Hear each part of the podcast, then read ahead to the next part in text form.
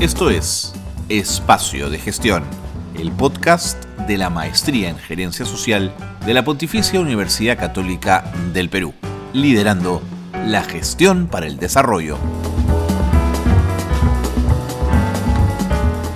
Hola, muy buenas tardes. Bienvenidos y bienvenidas a Espacio de Gestión, el programa de radio de la Maestría en Gerencia Social de la Pontificia Universidad Católica del Perú. Qué bueno que nos acompañen, qué bueno estar con ustedes una tarde para hablar de gerencia social y hoy en particular de una investigación muy potente de una alumna de la maestría, hoy magíster en gerencia social, que en el trabajo cotidiano en el Comando Conjunto de las Fuerzas Armadas se dio cuenta que las campañas cívicas multisectoriales carecían de alguna manera de indicadores y de elementos que permitieran saber que esas campañas cívicas estaban siendo exitosas o no.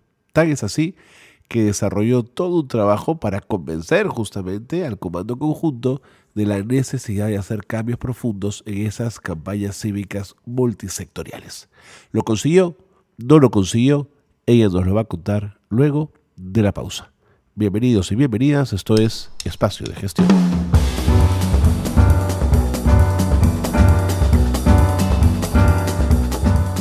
Bien, y vamos a conversar como lo habíamos anunciado al inicio del programa con una magíster en gerencia social. Ustedes saben que llevamos varios días intentando conversar con quienes han sido parte de la maestría, han estudiado en la misma y han obtenido ya su grado de magíster.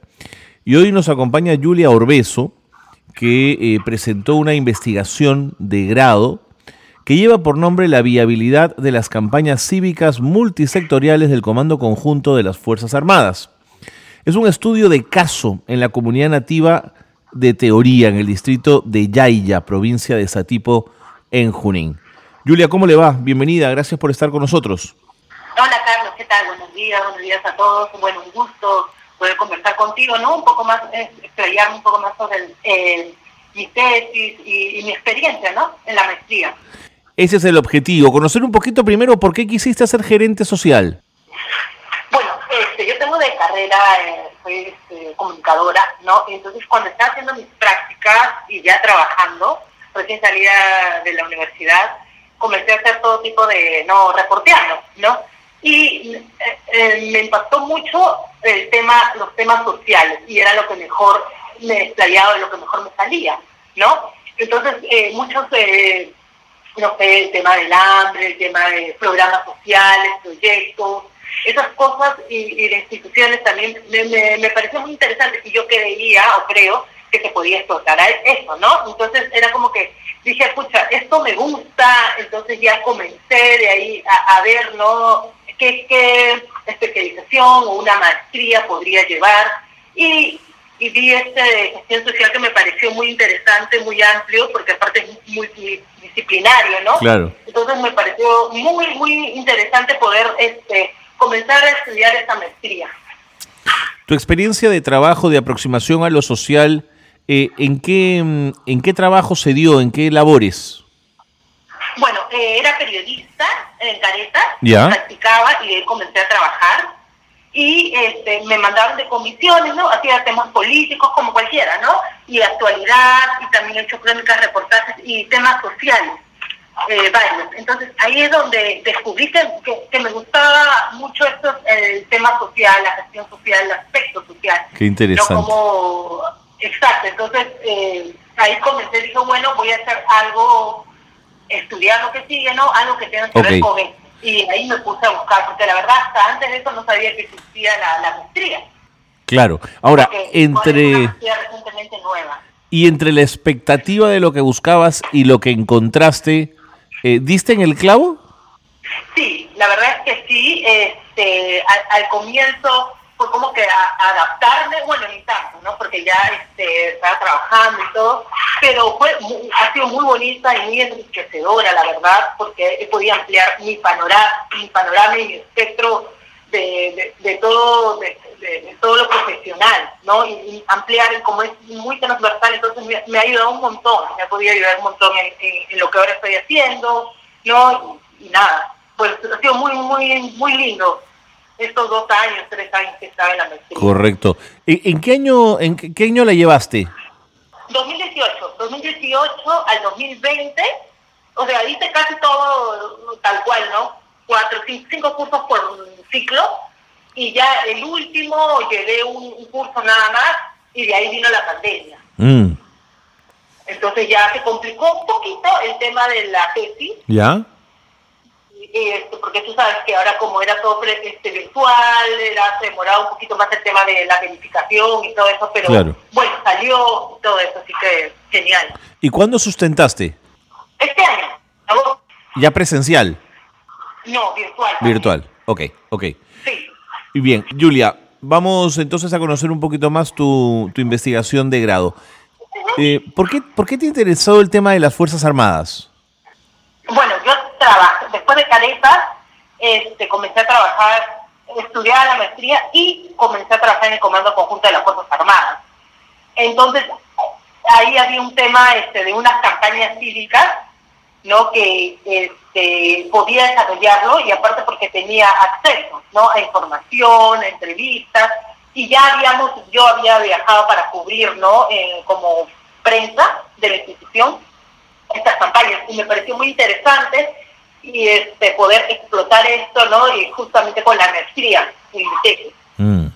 ¿Tenías antes de eso algún vínculo con las Fuerzas Armadas, familia militar?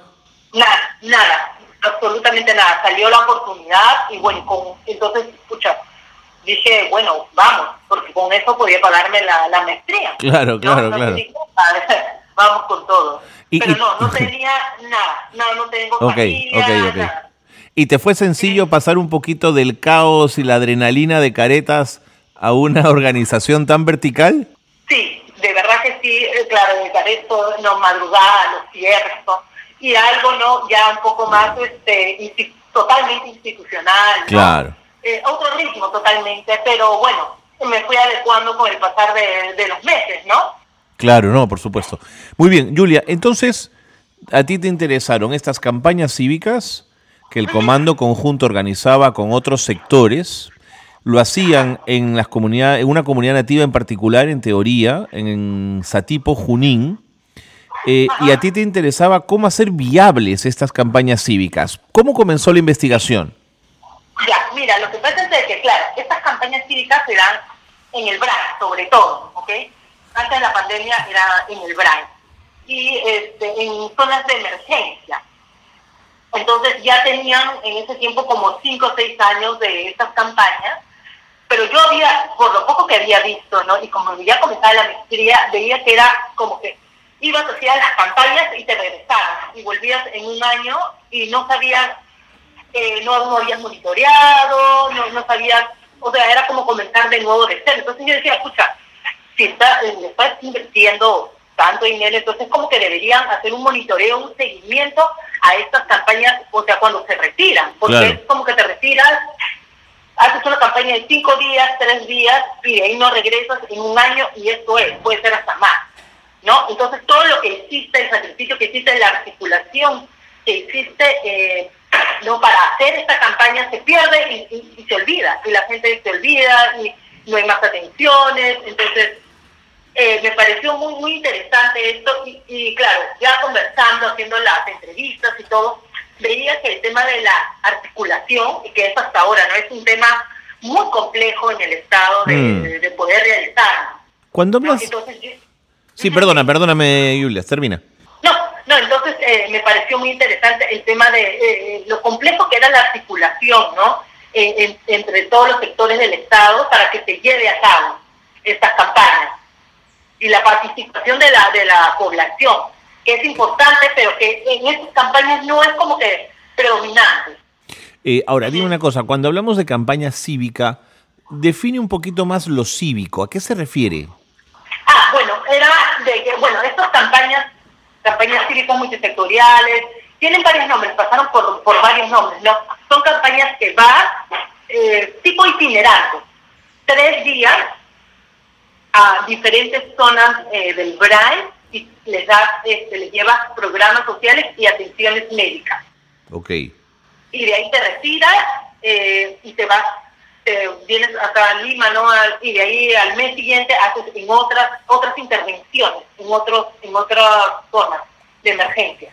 Claro, tiene todo el sentido, ¿no? Ir tres días, invertir y no saber qué o cuál fue el resultado de lo que hicimos ahí, claro, tú dijiste, no, eso hay que medirlo, digamos. Ajá, claro, y cómo, cómo mejorar lo que hiciste el año pasado, claro. cómo hacerlo sostenible, porque, o sea, es lo que buscan. Exactamente. haya programas o proyectos que sean asistencialistas, que es parte de... Pero yo creo que también debería haber programas y proyectos que se den más que asistencialismo, ¿no?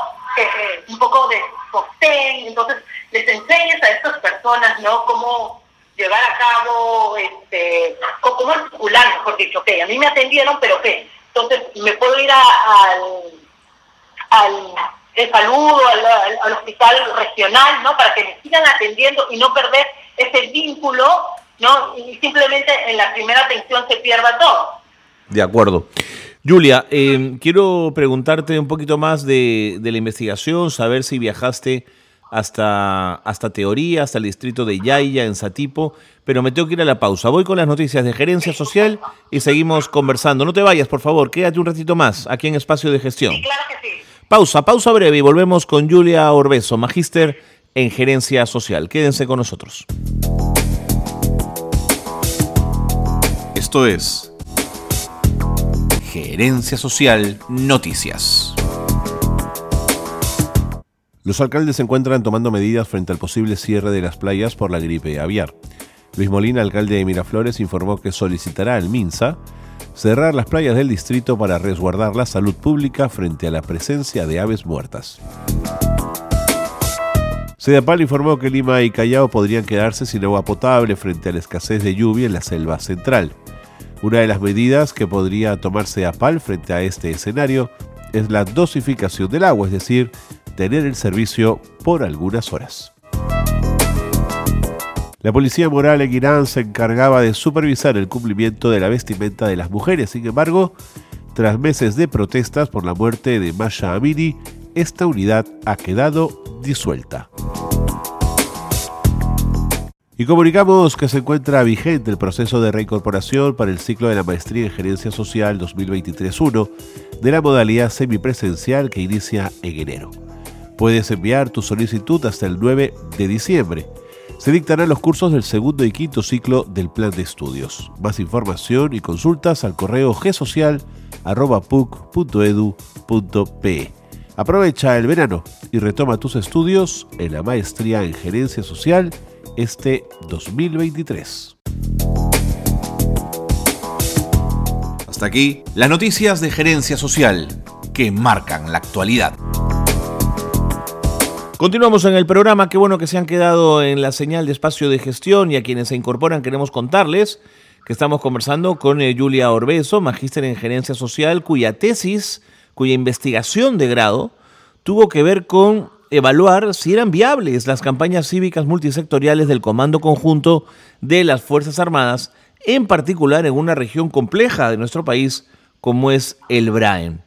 Julia, ¿tuviste que viajar a la zona para hacer investigaciones, encuestas? ¿Cómo fue la metodología? Este, sí, varias veces.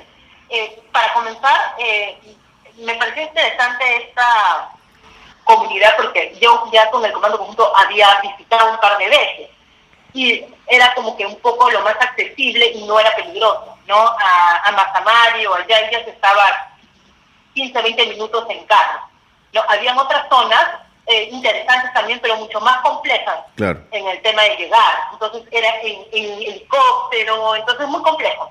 Entonces esta zona me parecía muy interesante, que eran eh, comunidades nativas, ¿no? Unas 600, 700 personas, y este, estaba relativamente cerca. Entonces cuando eh, yo justo ya tenía el número del líder comunal de esta zona, ya me, me contacté con ellos, me, me dijo que sí, que claro que sí, que podía ir, hacer las entrevistas, entonces fueron unos cuatro o cinco días que fui y realicé las entrevistas, eh, las entrevistas encuestas ¿no? A, los líderes, al Ministerio de Salud, a regional también, y a las personas, ¿no? A los pobladores. De acuerdo. Y cuando llegaste hiciste eh, hiciste entrevistas a profundidad, hiciste encuestas. ¿Qué fue qué fue lo que pudiste recoger? Sí, este, hice entrevistas a, a profundidad, por ejemplo, al líder comunal que me explicó un poco más ¿no? acerca de, de su función, su labor de él, porque tú sabes que en estas comunidades eh, nativas la idiosincrasia de ellos es muy importante, el sistema cultural. Sin duda. ¿no? Entonces, al comienzo, a estas eh, entre, eh, a las entrevistas que hice, encuestas, fue este como que estábamos un poco reacios, porque yo era forastera, así, Claro. por así decirlo, ¿no? Entonces, el líder tuvo que acompañarme todos esos días para yo poder hacer las entrevistas y ellos me puedan colaborar, porque si no, eh, de, de mí. ¿no? Pero fue, fue muy interesante porque aparte, bueno, con este líder comunal hicimos una buena relación, ¿no? Me, me ayudó un montón. De ahí fui a las municipalidades, a tipo, que también hice la entrevista y me pudieron, este, pudo colaborar conmigo, ¿no? Y, y explicar un poco más su labor dentro de estas este, campañas, ¿no? Claro. que, que claro, que todos al final coincidían de que era muy difícil articular y por el otro lado el líder comunal me decía de que tenían una participación sí, pero que no era una participación activa, más que todo un poco se podría decir pasiva. Claro. Bueno, entonces, Creo que también tiene que ver mucho el tema de la verticalidad, ¿no? Mm. De los militares en este caso. mm. entonces eh, ya te estás aproximando a mi siguiente pregunta. ¿Cuáles son las, las conclusiones más importantes del estudio? Sí, eh, mira, entonces eh, ya eh, cuando yo terminé, este, cuando yo sustenté la, este, las campañas cívicas ya tienen ahora como ocho años. No, entonces de lo que yo pude rescatar, lo importante es de que, por ejemplo, no hay, no existe una gran participación de la población, aun cuando las campañas cívicas, eh, la población es, debería ser la, la principal eh, que te mueva todo, ¿verdad? Participar en todo, en la organización, cuando vayan a, a- a la- los militares, ¿no? Y todas las este, entidades a hacer los programas. Eh, no hay, a ver, el comando conjunto coordina y, y ve, claro, temas logísticos, articula, pero más allá no, porque ya es un tema de articulación, ¿no? Eh, la- lo que te comentaba, sobre todo el tema de la articulación interinstitucional es muy compleja y eso también me lo dijo uno de los con los que conversé en el comando conjunto, que era lo más difícil poder coordinar los tres estamentos del Estado y que se pueda dar a cabo. Eso era porque siempre o te ponían peros o habían este, dificultades, ¿no? Que es lo eh, relativamente normal. Existe una, hay una cooperación, sí, con otros actores, otros actores locales, las municipalidades, ¿no? Eh, los programas sociales que también van, pero estos temas de los programas sociales es como que pasiva, porque era de los tres días, ah, muchas veces solo iban el día principal, que iban los gobernantes, ¿no? El alcalde, entonces los demás días eh, no estaban. Y, y bueno, las campañas cívicas son asistencialistas, ¿no? Aunque el Comando Conjunto quiere que sean eh, sostenibles, pero por lo menos ahora todo su core es asistencialista. Claro. El modelo tal como está planteado es asistencialista, sin duda. Exacto, asistencialista, pero ellos quieren que sea otro tipo de modelo, pero claro, todavía no hay estudios, eh, es todo un proceso, ¿no? Que, que, que se demora. Mm. ¿Y, y qué tal era el vínculo de los, de los locales con las Fuerzas Armadas? ¿De confianza o de resquemor? Pues la verdad es que ha sido, eh, lo que yo pude captar en mi percepción ha sido de los dos. Eh, tenían confianza, sí, porque ya eran dos o tres veces que habían ido el, el comando conjunto, pero también ahí hubo un accidente que, que salieron heridos unos dos niños, algo así. Entonces, como que ahí, porque los pobladores insistieron en que se hagan más campañas cívicas ahí, ¿no? Entonces, por, por lo que había pasado. Entonces era como que el comando conjunto tenía como que cierta deuda, por así decirlo, ¿no? Entiendo. Entonces eh, hacían eh, las campañas, no muchas han sido, pero no era una relación mala, pero sí un poco me parece distante, Claro. por el mismo tema de que, o sea, sí les tenían a los militares, eh, no por todo, eh, les tenían confianza, sí, pero era como que había cierto distanciamiento entre ellos. De acuerdo. Y, Julia, ¿pudiste devolver los resultados a, al- a los militares en el comando conjunto? Es decir, decirles, yo he investigado esto, tengo estos alcances, quiero compartirlos con ustedes. ¿Eso fue posible? Eh, no, no ha sido posible todavía porque, eh, bueno, yo salí ya de, de, ahí, ¿no? Y, pero sí, es lo que lo próximo que quiero hacer es eh, reunirme, ¿no? Con, con, los que me ayudaron, eh, sobre todo, y los que encabezan esta, este, todo este trabajo de las campañas cívicas para poder remitirle el informe, eh, investigación, y que lo puedan, y que puedan analizar y ver lo que ellos deseen para que puedan mejorar, sobre todo. Claro, claro, sería súper útil, ¿no? Sí, sí, exacto. Mm. Julia, y un poco para terminar, me queda la reflexión que has hecho, que no es la primera que me lo plantea en estas conversaciones, lo he visto también en el sector salud y en el sector educación, lo complejo que es articular en el Estado y no entiendo, no entiendo por qué, por qué tiene que ser todo tan difícil. Pues no sé, mira, yo creo que es mucho también tiene que ver el tema de la burocracia, el tema de que ahora pues para, para hacer este llegar a hacer coordinaciones, eh, alianzas, la gente ya no se quiere, por así decirlo, quemar, ¿no? Le dan miedo. Mm. Aparte, hay, hay el tema de que hay prioridades para ellos, para cada institución, ¿no?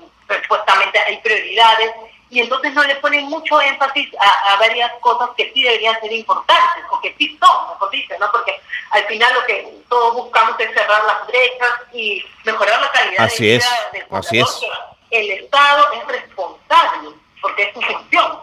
Totalmente de acuerdo. El tema de salud, educación, ¿no? Entonces, eh, eh, y es complejo, es muy complejo, y el tema también yo creo que es corrupción, y las ganas de, de los mismos este, funcionarios, ¿no? Que mm. quieran realmente y que digan, pucha, de verdad lo quiero hacer y lo voy a hacer. Eso no pasa, no hay un compromiso realmente eh, no, de todos los funcionarios. Clarísimo. Julia, el tiempo me ha ganado. los tres niveles es más complicado. por supuesto, por supuesto. Julia, el tiempo me ha ganado. Quería agradecerte muchísimo la, la, gentileza de haber conversado con nosotros, de habernos contado un poquito de tu investigación. Eh, gracias por haber estado con nosotros en el programa. Ay, a ti, Carlos. Nada, muchas gracias a ti y nada, cualquier cosa me avisa. Muchas gracias. Un abrazo. Julio Orbeso ha estado con nosotros en el programa, nos ha hablado de su, de su tesis, de su investigación de grado que tiene que ver con la viabilidad de las campañas cívicas multisectoriales del Comando Conjunto de las Fuerzas Armadas. Con ella le ponemos punto final al programa. Gracias por habernos acompañado, gracias por estar en Espacio de Gestión. Un abrazo.